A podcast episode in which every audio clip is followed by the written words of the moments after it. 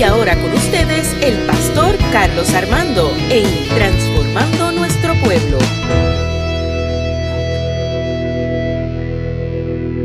Así sea. Le un aplauso fuerte al Señor en esta mañana. Gloria, gloria a Dios. Gloria a Dios.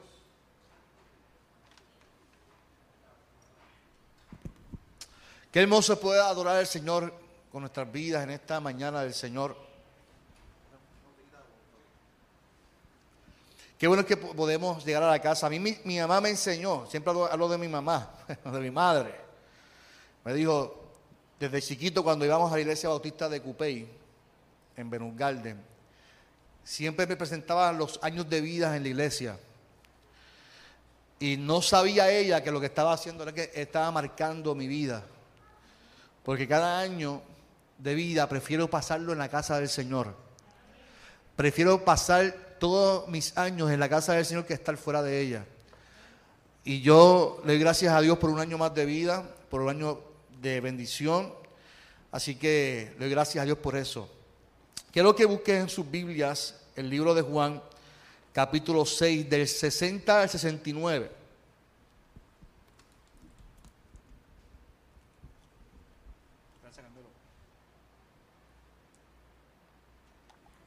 Voy a utilizar el calendario litúrgico, libro de Juan, capítulo 6, pero solamente voy a utilizar del 60 al 69. Cuando lo tenga, dígame. Mientras tanto, saludamos a los hermanos que nos están viendo por, por Facebook y los que nos van a escuchar por nuestro podcast, Transformando Nuestro Pueblo. Eh, de todos los países que nos están escuchando, le, le echamos la bendición desde Puerto Rico, la Iglesia Evangélica Unida de Cagua. Aquí decimos que somos nuestra iglesia, una gran familia. Qué bendición. Recuerden que lo estoy leyendo la traducción lenguaje actual. Cuando muchos de los seguidores de Jesús le oyeron enseñar esto, dijeron, esto que dices es muy difícil de aceptar. ¿Quién puede estar de acuerdo contigo?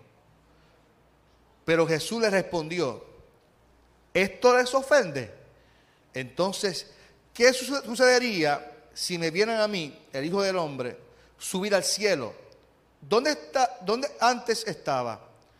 El que, el que da vida eterna es el Espíritu de Dios. Ninguna persona puede dar esa vida. Las palabras que les he dicho vienen del Espíritu que da esa vida. Pero todavía hay algunos de ustedes que no creen. Jesús dijo esto porque desde el principio sabía quiénes eran los que no creían y quién era el que lo iba a traicionar. También les dijo que nadie podía ser su seguidor si de Jesús. Sí, perdón, estoy, estoy sin espejuelo. También les dijo que nadie podía ser su seguidor si Dios su Padre no se lo permitía. Desde ese momento, muchos de los que seguían a Jesús lo abandonaron. Entonces Jesús les preguntó a sus doce apóstoles, ¿también ustedes quieren irse? Simón Pedro le contestó, ¿y a quién seguiríamos, Señor? Solo tus palabras dan vida eterna. Nosotros hemos creído en ti y sabemos que tú eres el Hijo de Dios. Señor, en esta mañana te damos gloria y honra por tu palabra, por tu presencia, por tu amor infinito. Gracias y te pido que tú hables al corazón de nuestros hermanos y hermanas y que podamos afirmar que tus palabras también son vida para nosotros también. En el nombre de Jesús oramos. Amén. Amén. Yo no pensaba que a los 45 años me iba a hacer tanta falta los bifocales. Mi esposa me relaja porque desde que cumplí 40 me, me cambiaron la receta bifocal. Y la doctora decía, es que ya a los 40 son bifocales. Entonces, como, pues, estamos en esa. Qué bendición. Yo, el domingo antipasado, yo estaba predicando en la iglesia eh, Mariana Arenas Blancas. Y mientras venía para acá, yo escuchaba el mensaje que predicó nuestro hermano Fernando Cruz. Y en la introducción, él hablaba sobre el pan. Y yo tuve que mandarle un mensaje calentito a Fernando. Porque me hacía sufrir todo el camino hablando del pan caliente, el pan con café, el pan con queso, y dale con el pan. y dale con el pan. Y yo imagino a ustedes acá sufriendo, imagínense yo allá. Yo estaba salivando. Y yo le dejé un mensaje, Fernando, ya basta. y él hablaba del pan. Y Jesús está afirmando una enseñanza que para los discípulos y para los que estaban con los discípulos, estamos hablando luego de la alimentación de los cinco mil, que estas personas seguían al maestro. Yo no sé si usted le ha pasado esto, pero muchas veces alguien nos dice algo que es difícil de creer. Por ejemplo, a mí como pastor eh, me ha correspondido a, enseñar o hablar cosas que a la gente muchas veces dice, hey pastor, eso es difícil de creer lo que usted me está diciendo. ¿Por qué? Porque a nosotros se nos ha inculcado, se nos han construido teología, se nos han construido dogmas, se nos han construido doctrinas. Desde niños se nos está diciendo cosas. Y cuando uno enseña a la gente, se le hace difícil de creer o de aceptar tales cosas. Y eso yo lo puedo entender porque a los mismos discípulos le pasó con, le pasó con Jesús. Jesús estaba afirmando su, plan de vida, su enseñanza, y ocurrió algo muy interesante en esta hora. En el texto conlleva una narrativa educativa desde el primer capítulo de Juan. Y cada acción de Jesús como maestro conllevaba un proceso de transformación por medio de acontecimiento. Y cada acontecimiento, cada enseñanza era, era perdón, cada, cada, cada acontecimiento, cada ejemplo que hacía Jesús era una enseñanza. Por ejemplo, la alimentación de los cinco mil, desde que caminó sobre las aguas, cada una de estas acciones tenía una enseñanza que no todos lo podían entender o creer. Porque aquí lo interesante es creer. No es simplemente confiar y ver y seguir. Porque yo puedo seguir un seguidor.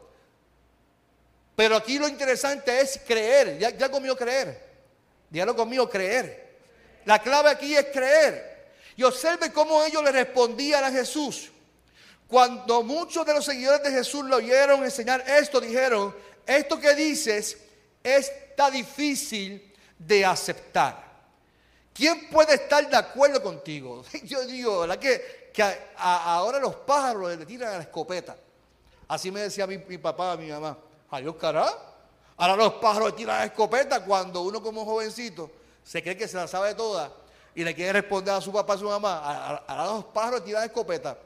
Ahora estos discípulos, ahora esta gente se cree que puede refutarle al maestro, a Jesús, como hijo de Dios. Así que yo me hago la pregunta, ¿verdad? Porque yo lo hago con mis prejuicios ya, con mi conocimiento. Cuando leo el texto, no todos leemos, decimos, pero ¿cómo esta gente no va a creer si es Jesús? Es Jesús. Nosotros lo leemos con nuestro criterio, con nuestro, con eh, prejuicio ya del texto. Esta gente que estaban siguiendo a Jesús no tenían el conocimiento.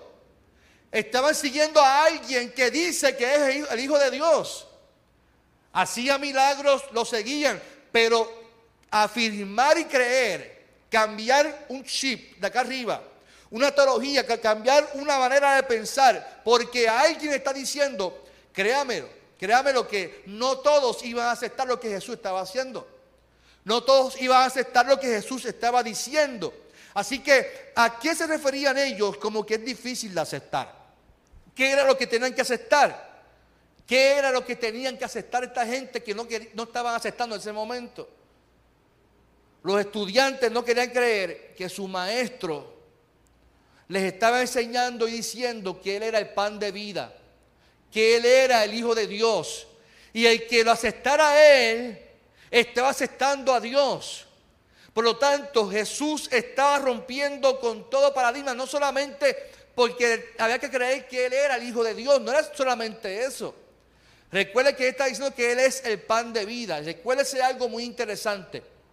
El pan simbólicamente tiene varios significados en la, en la enseñanza de Jesús. Jesús está afirmando que el pan cuando se rompa es su cuerpo, que, ¿verdad? Esa es la enseñanza, lo que todos entendemos.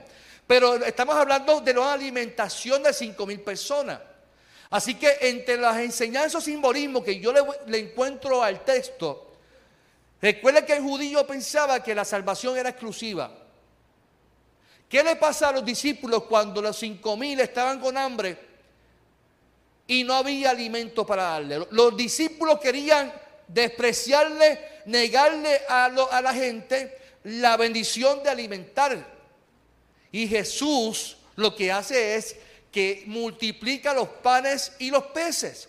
Pero simbólicamente, cuando Él afirma que Él es el pan, vamos para atrás. Jesús está diciéndole, mi pan, el que yo ofrezco, no es exclusivamente para ustedes que quieren ser simplemente darle alimento a ustedes solamente. Mi pan también es para estos cinco mil que aunque no se lo merezcan, también es para ellos.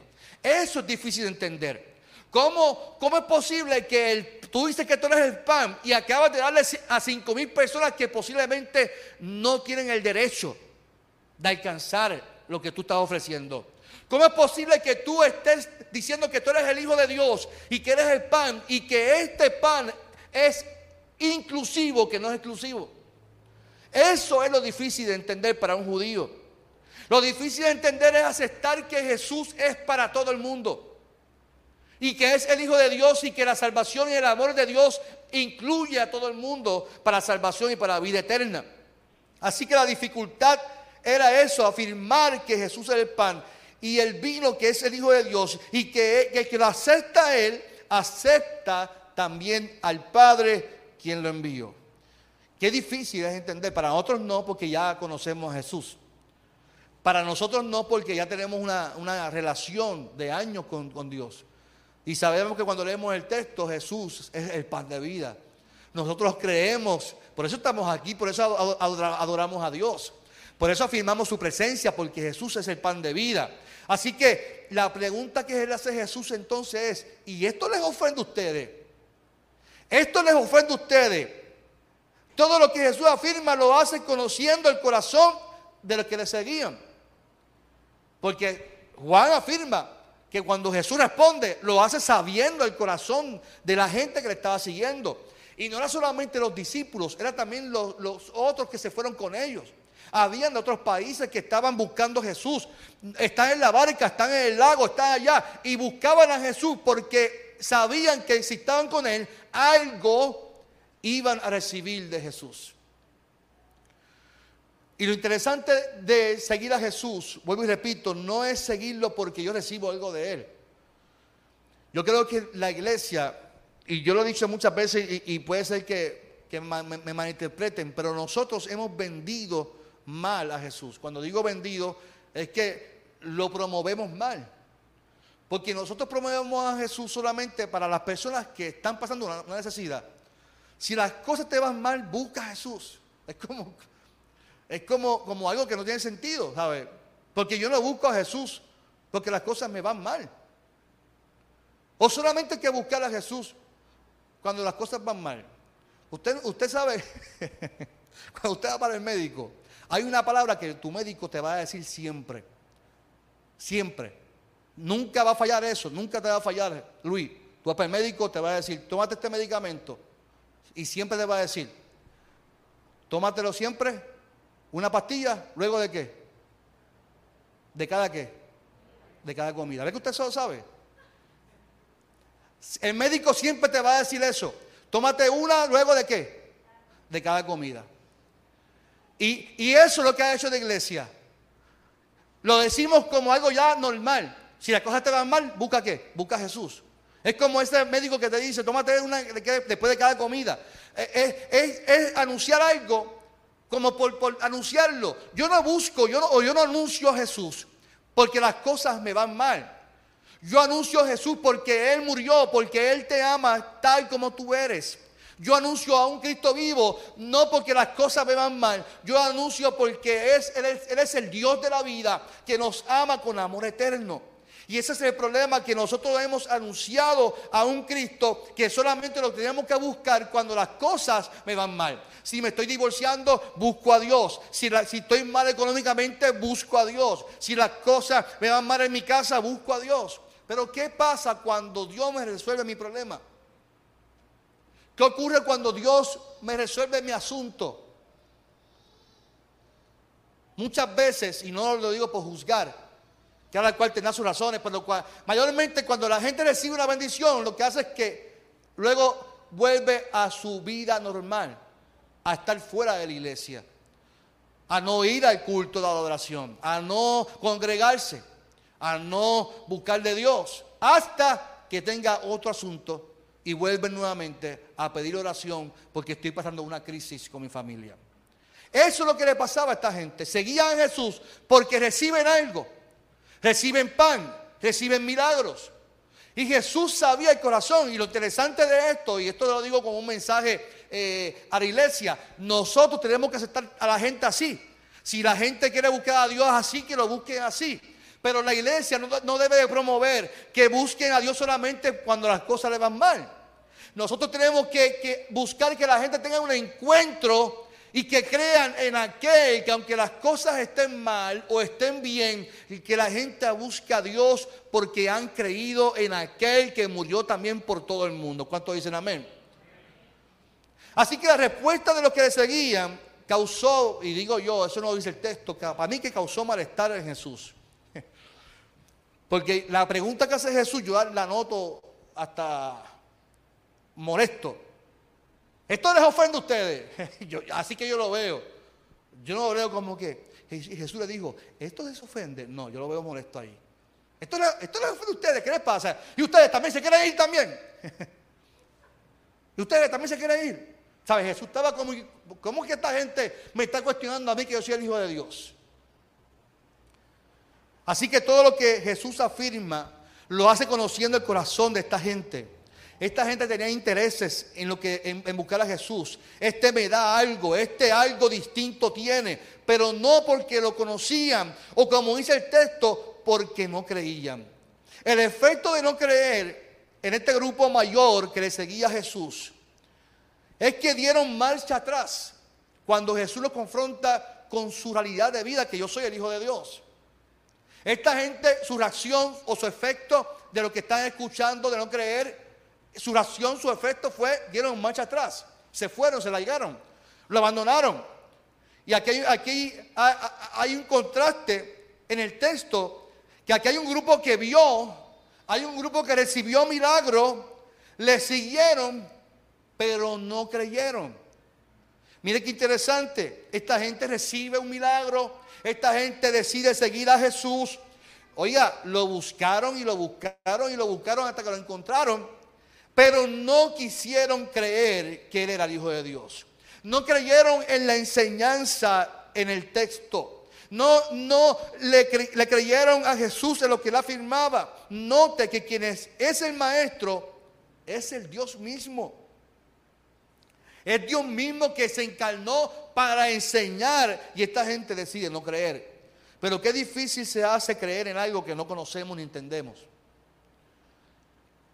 Lo voy a repetir, qué difícil es creer en algo que no conocemos ni creemos. Por lo tanto, yo no puedo pasar juicio sobre esta gente. Estaban experimentando algo nuevo. ¿Cuántas veces experimentamos algo nuevo en nuestras vidas y preferimos quedarnos en nuestro estado? Porque no nos atrevemos a dar pasos de fe y creer que eso nuevo proviene de Dios. Que eso nuevo proviene de que Dios quiere hacer algo nuevo en nuestras vidas. Yo eh, eh, en este año la pandemia a mí me ha abierto la, mente, no sé si que, no sé si le he dado o qué, yo no sé qué me pasa a mí. Estoy, yo no sé si que me está dando calor porque estoy teniendo una edad difícil. Pero me he atrevido a hacer cosas que no me atrevía antes. Y estoy soñando como antes no soñaba. Estoy viendo la vida con otros, otros, otros ojos.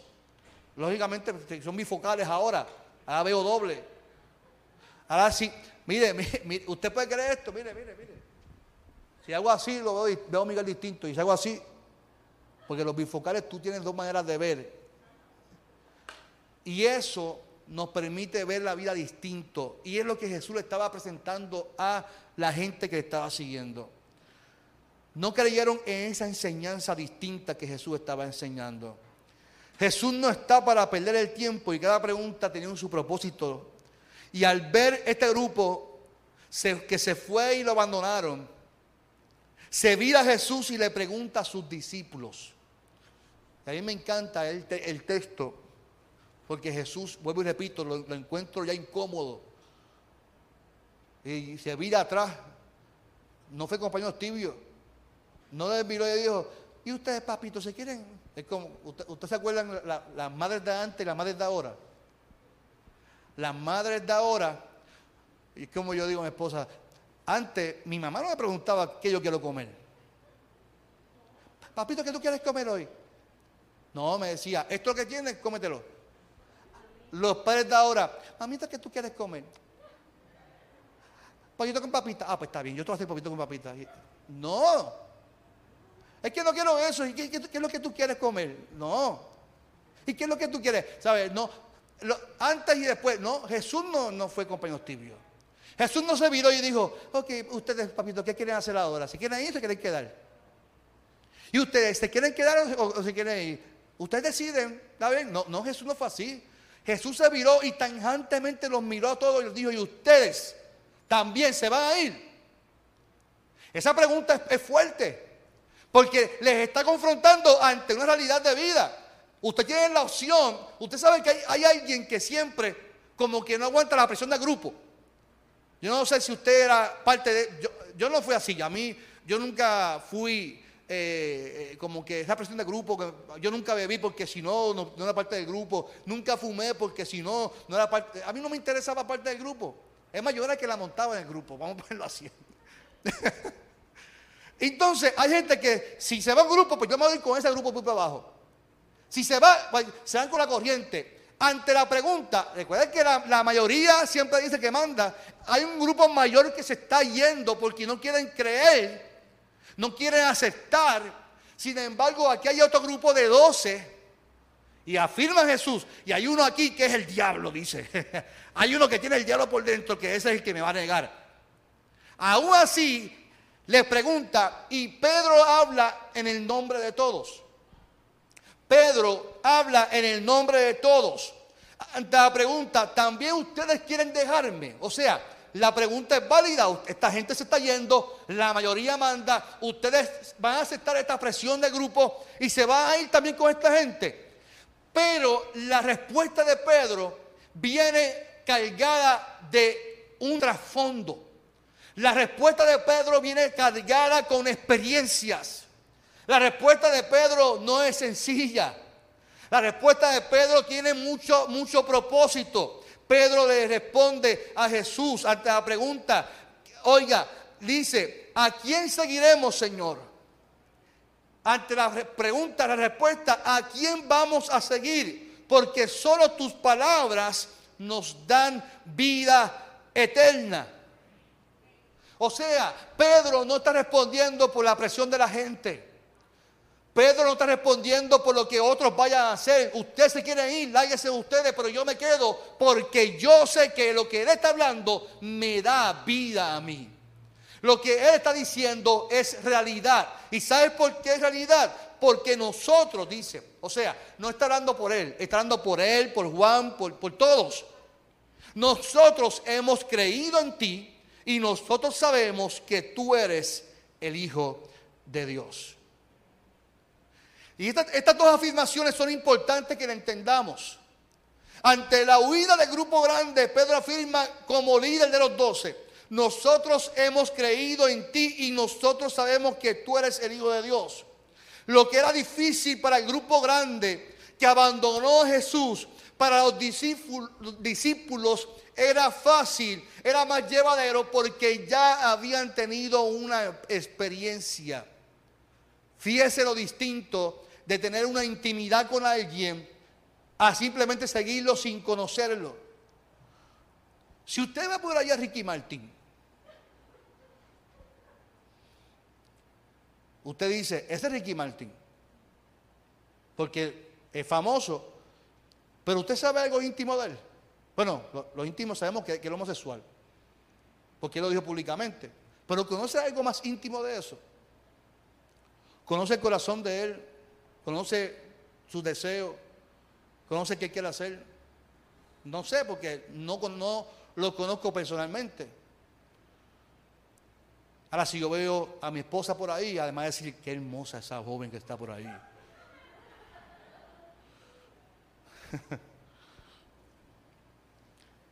Yo la conozco, conozco sus planes, conozco sus sueños. Le brillan los ojos cuando me ve, o sea que está enamorada de mí todavía. Usted se ríe, pero es verdad, ella está en chula de mí.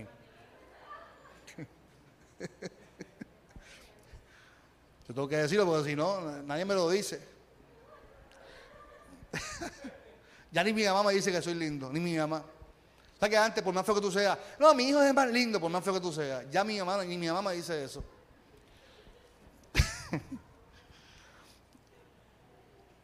Yo conozco su intimidad porque ya la conozco. Llevamos 13 años juntos. Ya tenemos un proceso. Hemos experimentado discusiones, hemos experimentado desalientos, hemos experimentado noches difíciles y ya nos conocemos. Usted sabe, cuando usted se, enamora, yo recuerdo cuando Lila y yo nos enamoramos y estamos comenzando ese proceso de, relación, pues yo no la conocía bien a ella. Usted sabe que, que cuando hace calor, hay personas que se molestan y están con la cara molesta. Entonces yo voy guiando, éramos noviecitos, veintipico años, y yo, mi amor, ¿te dice algo? ¿Te vas a molestar por algo? No, Carlos, no me necesitas nada, dame quieta. Pero mi amor, ¿te, pasa algo? ¿Qué tiene cara? ¿Te, estás molesta? Carlos, no, no estoy molesta, déjame tranquilo ya, déjame tranquila. Ya rato. Pero Irna, pero que tiene, si te dice algo, perdóname. No me necesitas nada ya, déjame tranquila. Entonces llegamos a la casa, se dio un bañito, agua fría, y salió. Mi amor, ¿qué vamos a hacer ahora? ¿Vamos a salir? Yo digo, pero ¿qué pasó aquí? O si no se monta, mi amor, tengo un hambre, estoy con mal humor, ¿sabes? Ya, ya sé que el, hambre le da que. No lo conocía y volvemos. Mi amor, ¿te pasa algo? Que tengo hambre, Carlos. Entonces ya con el tiempo uno dice, pero mejor no digo nada. Si le pasa algo, pues que se coma un hamburgues o que se bañe con agua fría. ¿Sabes? Ya no me pregunto. Pero no me pregunta por qué. Porque la conozco. La conozco. He tenido experiencia, discusiones, sé cómo, cómo reacciona. Ella me conoce a mí y sabe cómo yo reacciono. Y es algo difícil que soy yo. Ya ella me conoce. O sea, porque hay una intimidad, hay una relación ahí con, con su pareja. Pedro está reaccionando y está respondiendo porque ya hay unas experiencias del pasado que lo llevaron a creer y conocer que ese era el Hijo de Dios. ¿A dónde vamos a ir si solamente en ti hay palabras de vida eterna? Y nosotros te seguimos porque creemos y conocemos que tú eres el Hijo de Dios. Esas dos palabras, creer y conocer, conllevan en no alejarse, en no, en no abandonar. Y es que Dios quiere que usted y yo tengamos ese tipo de relación con Él. Que afirmemos que creemos y conocemos que eres el Hijo de Dios. Y cuando usted y yo conocemos y creemos en Dios, podemos afirmar a dónde vamos a ir. Ante los tiempos difíciles de pandemia, aunque los tiempos sean duros y no haya economía, que las cosas estén mal, ¿a dónde vamos a ir si solamente en Dios podemos encontrar palabras que dan vida y que lo hacemos porque creemos y conocemos que Él es el Hijo de Dios. Dios quiere que vivamos cerca de Él. Que nuestra comunicación, comunión, nuestra intimidad sea genuina con Él. Cuando vengan las adversidades, las tentaciones, que ya tú conozcas, es que, ya, es que yo sé. A mí me encanta Ruca, y perdón que menciona Ruca. Pero Ruca, cuando ella, ella siempre dice, es que yo, conozco a mi Dios, yo amo, Dios me ama tanto.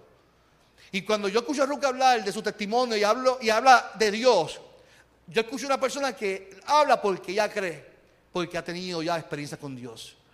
Y cuando usted conoce a Dios, no importa cuán bajo podamos estar, no importa cuántas veces nos hemos raspado a rodillas, no importa cuántas veces hemos fracasado y hemos llorado, nosotros nos levantamos y afirmamos, yo sigo a aquel que me da la victoria, aquel que me dará la victoria, porque yo sé, pero pastor, ¿cómo usted afirma eso si está tan, tan difícil ahora? Es que lo sé, porque yo le creo y le conozco, porque no es tiempo de huir, es tiempo de afirmar que su presencia está en mi vida y que sus palabras me dan vida eterna en el nombre del Señor.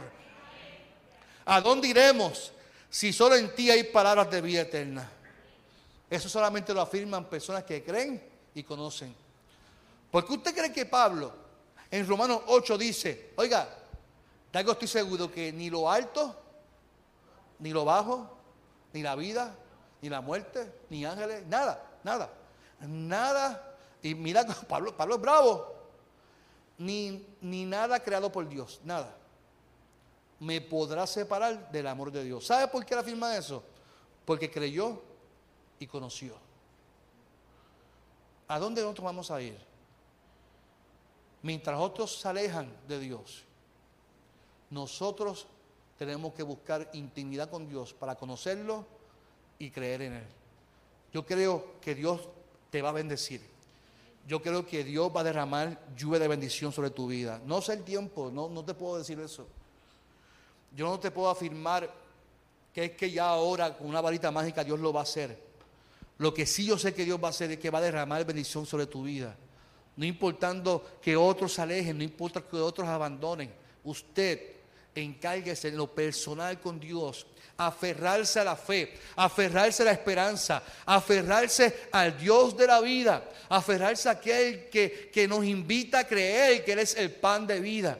Y ese pan que mencionaba Fernando en tan buen mensaje que predicó, ese, ese pan de vida, ese pan que nos alimenta, ese pan que cuando no hay, sabemos que Dios va a proveer, ese Dios que cuando se acaba, Él reproduce, ese Dios que cuando no hay, Él nos provee, ese Dios que cuando todo está oscuro, Él es la luz, ese Dios que siempre dice, yo estoy contigo todos los días de tu vida hasta el fin del mundo. Qué bueno que podamos afirmar. ¿A dónde iremos? ¿A dónde yo voy a ir? No, no, no quiero ir para ningún lado. Yo quiero estar en tu presencia, Señor. Quiero estar en tu presencia porque yo creo en ti y porque conozco cómo tú eres. Conozco cómo tú eres, conozco tu corazón, Señor. Y Dios hoy quiere que nos acerquemos al Señor, que creamos y que le conozcamos. Usted ve a la gente que se enfona con las iglesias y se enchima. Ahora mismo, esto con la pandemia, yo, escuchaba, yo veo a la gente molesta con las iglesias porque me, siento despreciada porque no me he vacunado, porque esto, la gente siente una, un desprecio. Y yo creo que esos son gente que no han tenido esa conexión con Dios. No lo puedo juzgar, pero cuando, cuando yo tengo una conexión con Dios, a mí no me interesa si, si ponen seis pies o cuatro pies de distancia. No me importa si me sientan en la esquina allá o me sientan acá al frente. No me importa si el pastor me llama o no me llama. A mí lo que me importa es que Dios me ama tal como soy. Y que si yo confío en Dios, esa, esa experiencia con Dios me va a llenar tanto que lo demás no me va a interesar. Es que yo me siento como leprosa porque ahora, ahora los marginados, los no vacunados, Dele gracias a Dios que las puertas están abiertas para todo el mundo. Y que Dios te ama, te vacunes o no te vacunes. Eh, ahora pienso yo que quiere que tú te vacunes. Eso es tu, opción.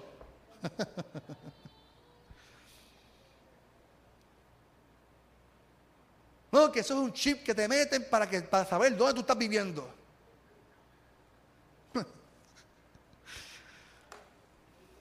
Yo creo que Cristo tiene que venir pronto, hermano.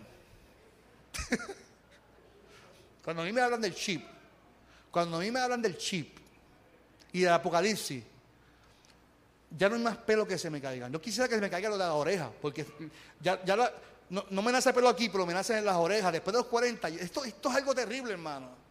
Esto de cumplir años, como que ya, ya basta. Yo quiero quedarme los 40, ya los 45, ya, ahí no cumplo más. No, no va a pasar Julio. Entonces, ¿cómo la gente? Porque no conocen. Porque si yo conozco a Dios y conozco su palabra, yo, le pregunté estos días a alguien, o sea que, ¿dónde, ¿dónde está el chip en la Biblia? ¿Dónde está eso? Me escribió, no sé, eso que le pregunté como pastor, y yo, sé que no está. Pero ¿cómo tú promueves algo que no es cierto y confunde a la gente? Entonces, como la gente no cree y no conoce, cae en las desilusiones con la iglesia, cae, es que la iglesia, es que la gente me desprecia, no caiga en eso, usted conoce, conéctese con Dios. A mí me encanta cuando mucha gente me responde, a mí me pueden votar por aquí y yo entro por allá. ¿Sabes por qué? Porque han conocido a Dios y no están pendientes a bobería. Quieren conectarse con la cruz. Quieren conectarse con aquel que da vida eterna por su palabra. Quieren conectarse con aquel que salva, aquel que da restauración, aquel que da vida en abundancia en el nombre del Señor. Conozcamos y, creamos en el Señor, hermano. Cierra tus ojos en esta mañana del Señor. Yo te invito a que cierres tus ojos en esta mañana del Señor.